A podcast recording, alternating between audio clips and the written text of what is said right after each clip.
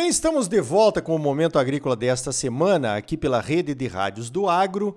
O oferecimento é do Sistema Famato Senar, Sistema Sindical Forte, Agropecuária Próspera. E Cicred, gente que coopera, cresce. Venha crescer conosco, associe-se ao Cicred.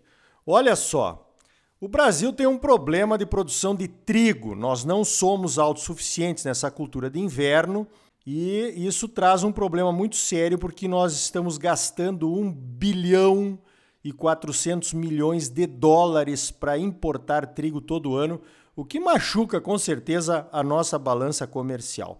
Agora, será que nós podemos mudar essa história produzindo trigo aqui no Cerrado? Esse foi o tema da live que a Comissão de Cereais, Fibras e Oleaginosas da CNA, que eu tenho a honra de presidir, debateu nesta semana. Vou fazer essa pergunta aí pro Dr. Oswaldo Vasconcelos Vieira. Ele é ex-chefe da Embrapa Trigo, que fica lá em Passo Fundo, onde eu me criei, e agora é analista de transferência de tecnologia lá da Embrapa. Dr. Oswaldo, a produção de trigo aqui no Cerrado pode mudar essa situação? Bom dia. Bom dia, Ricardo. Prazer conversar contigo e é um prazer imenso a gente poder é, conversar com tantas pessoas que estão ligadas aí a esse programa. É, realmente tu, tu tocou em algo que a gente às vezes fica se perguntando, né, Ricardo? Como é que pode o Brasil ser um, um dos principais players do, do negócio agrícola, exportando quase tudo que se produz, né?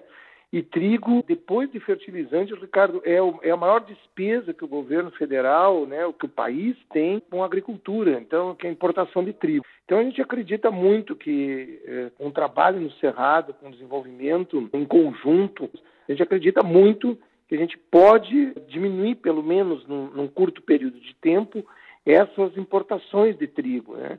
Então, o Cerrado é uma possibilidade grande e mesmo a região sul aqui, onde se planta 15 milhões de hectares de soja no verão e 2,5 de trigo. É muito pouco.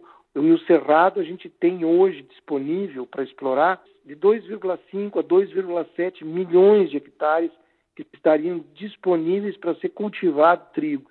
Se nós usássemos boa parte dessa área aí, a gente tornaríamos não só autossuficientes, como seríamos um grande exportador. Então é esse é esse desafio que que nos faz nos unirmos e irmos em busca desse objetivo aí, de se no primeiro momento, Ricardo, a gente não ficar autossuficiente, mas diminuir esse valor que é hoje importado de trigo.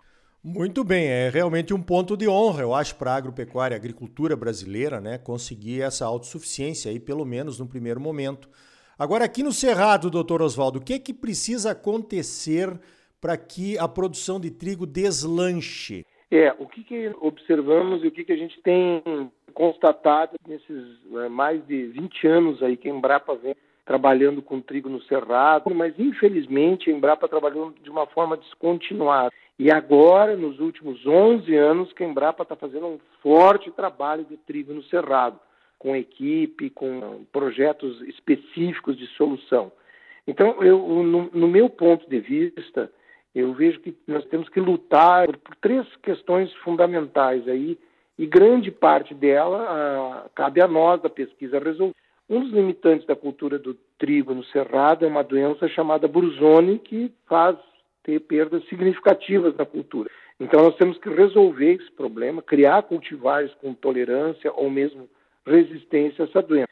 Isso está bem encaminhado, tem, a gente já tem conseguido bons resultados nos últimos cinco, três anos e não só a Embrapa, com os demais obtentores, também estão conseguindo uh, resultados bons com suas cultivares. O segundo ponto, já bem resolvido, é nós termos cultivares, né, genética, que tenham tolerância a seca e calor. Isso hoje, não só a Embrapa, também como os demais obtentores, já tem boas cultivares. Nós da Embrapa temos a BRS 404, que é uma cultivar que tem excelente tolerância à questão de seca e calor. Uh, e o terceiro problema, que, que esse sim, eu vejo que já está uh, organizado, que é a comercialização, sabe, Ricardo? O produtor tem que ter mercado para entregar esse produto. Hoje a indústria moageira ela está muito bem organizada, ela tem uma demanda muito grande de trigo, né? Aí no cerrado, A região sudeste, que está ao lado da região centro-oeste, né, Goiás, eh, Mato Grosso, Mato Grosso do Sul e o próprio estado de São Paulo, que já é dentro da região sudeste, a região sudeste demanda 42% do consumo de trigo do Brasil. Então, eh, tendo a cadeia produtiva toda alinhada, com comercialização e as questões técnicas uh, resolvidas, eu não tenho dúvida nenhuma que aí sim nós vamos começar a ocupar cada vez mais as áreas de cerrado, não, tanto, não só em sequeiro, que é onde que a gente eh, vai, eh, na pesquisa, focar mais. A nossa intenção em pesquisa é ocupar 85% da área de sequeiro e 15% de irrigado, porque mesmo porque o irrigado tem competição né, com outras culturas, e aí fica o trigo ele vai entrar no sistema de rotação, mas em sequeiro o trigo ele tem uma tolerância à seca é, bem melhor que o milho e semelhante ao sorgo. Mas como aí a vantagem que ele vai ter sobre o sorgo vai ser essa questão de comercialização. Então, nós estamos muito, mais muito otimistas, Ricardo, e agora com todas as entidades uh, envolvidas aí juntas na busca dessa solução, eu acho que vamos ter boas novidades para o país, que mais uma vez uh, os agricultores desse país né, vão estar tá, uh, entregando para a nação. Eu acho que isso que é uma questão que eu fico sempre é muito honrado trabalhar nessa área, porque eu vejo que se depender do produtor rural, esse país é, já seria outro há muito tempo. Né? A gente tem, basta olhar a balança comercial.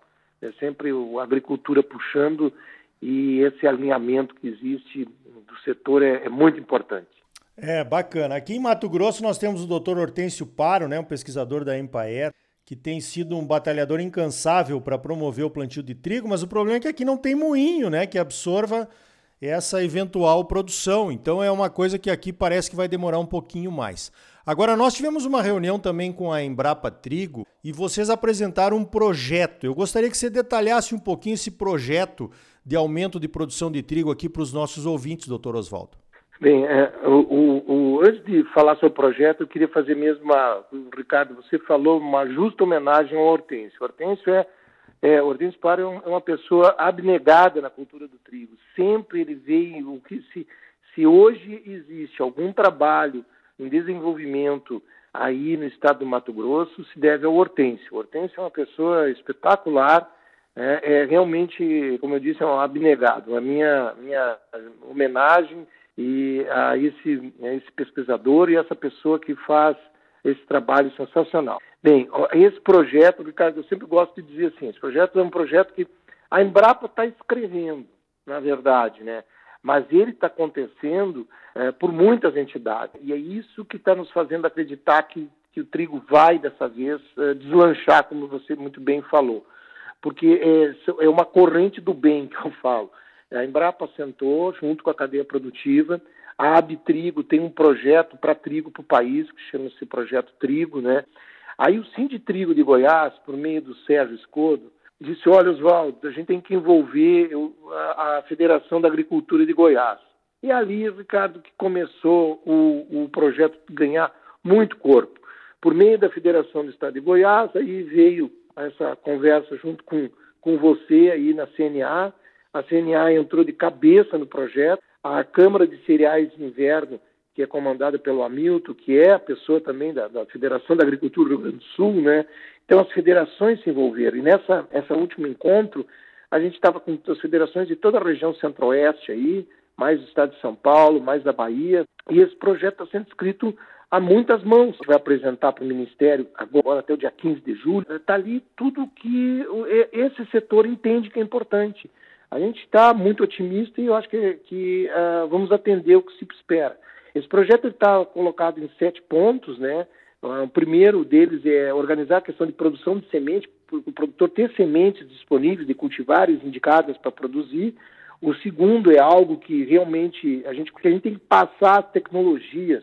Uh, o produtor, de certa maneira, o trigo para ele é, um, é uma cultura mais, mais recente ele está acostumado com soja, com milho, com algodão, né? e o trigo ele tem suas peculiaridades. Então a gente tem que fazer, uh, transferir essas tecnologias, tanto no regime de sequeiro como de irrigado. A outra questão é nós apoiar essa questão da governança. Aí como está todo mundo unido aí, A, CNA, por meio do, do, Senar, que é a penetração que o Senar tem dentro dos estados é imensa, né? Nós fazemos fóruns de discussões, porque cada região tem suas peculiaridades.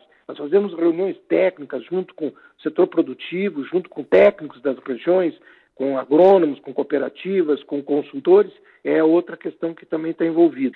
Nós fazemos isso que a gente está fazendo agora, né, Ricardo? Fazer essa comunicação e divulgação de apoio ao desenvolvimento do trigo tropical, né? O quinto ponto é nós fazemos um detalhamento do zoneamento agrícola climático para dar segurança para o produtor, se o produtor plante sabendo que naquela região a época adequada é aquela, se acontecer alguma, uh, algum problema, ele tem a cobertura de seguro.